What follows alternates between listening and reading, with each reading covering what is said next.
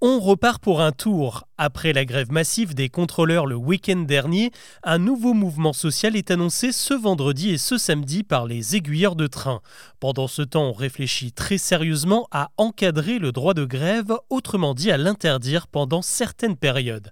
Quelles pistes sont à l'étude et peut-on vraiment empêcher les Français de cesser le travail? Avant d'aborder les autres infos du jour, c'est le sujet principal qu'on explore ensemble. Bonjour à toutes et à tous et bienvenue dans Actu le podcast qui vous propose un récap quotidien de l'actualité en moins de 7 minutes. On y va. Le droit de grève est un droit, mais le travail est un devoir. La punchline balancée par Gabriel Attal la semaine dernière est extrêmement mal passée auprès des syndicats. Déjà parce que juridiquement rien n'oblige quelqu'un à travailler, et surtout parce que cette petite phrase a rouvert un vieux débat peut-on interdire les grèves à certaines périodes de l'année? Ce qu'il faut savoir, c'est qu'il existe déjà un texte baptisé la loi du service minimum, voté en 2007.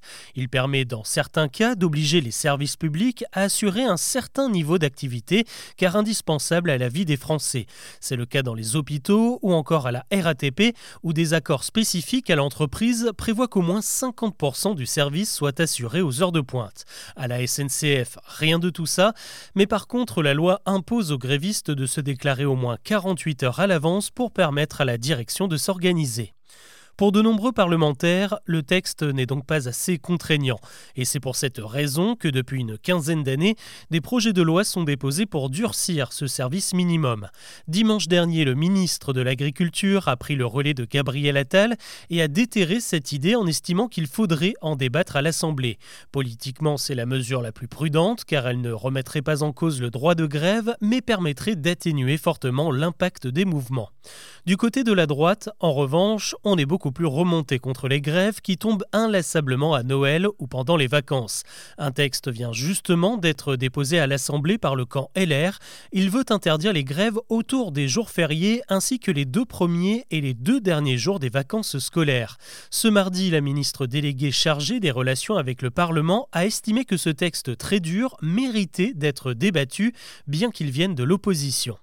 Ici, on voit donc que même au sein du gouvernement, la question n'est pas vraiment tranchée, car entre durcir le service minimum et interdire la grève certains jours, il y a quand même un sacré fossé.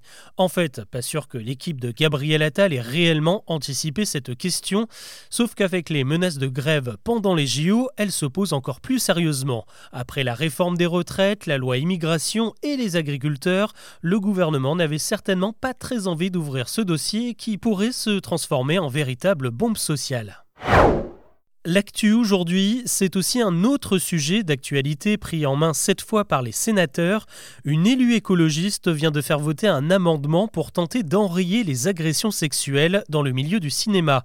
Le texte adopté en première lecture il y a quelques jours prévoit de retirer les subventions accordées aux maisons de production lorsqu'une agression physique ou morale a lieu sur un plateau de tournage et qu'elle est reconnue par la justice. D'autres lois pourraient arriver au Parlement prochainement, mais avant les sénateurs veulent tenter entendre le témoignage de Judith Godrèche qui accuse deux réalisateurs d'avoir abusé d'elle lorsqu'elle était mineure. Elle sera entendue ce jeudi matin. Et si votre nouvel ami Facebook était en fait un contrôleur des impôts? C'était impossible jusqu'à présent, mais la nouvelle loi des finances 2024 donne désormais l'autorisation aux agents du fisc de mener leurs enquêtes sur les réseaux sociaux. Le but, c'est de traquer les fraudeurs, notamment lorsqu'ils postent des photos de leur maison, de leur belle voiture ou de leurs vacances, autant d'indices qui pourraient contredire le train de vie qu'ils déclarent aux impôts.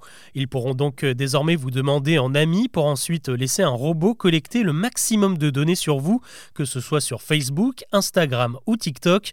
En revanche, ils ne pourront pas engager la conversation par message ou se faire passer pour quelqu'un d'autre. C'est peut-être le moyen d'en finir avec les pénuries de médicaments. La toute première usine française de paracétamol se prépare à ouvrir à Toulouse.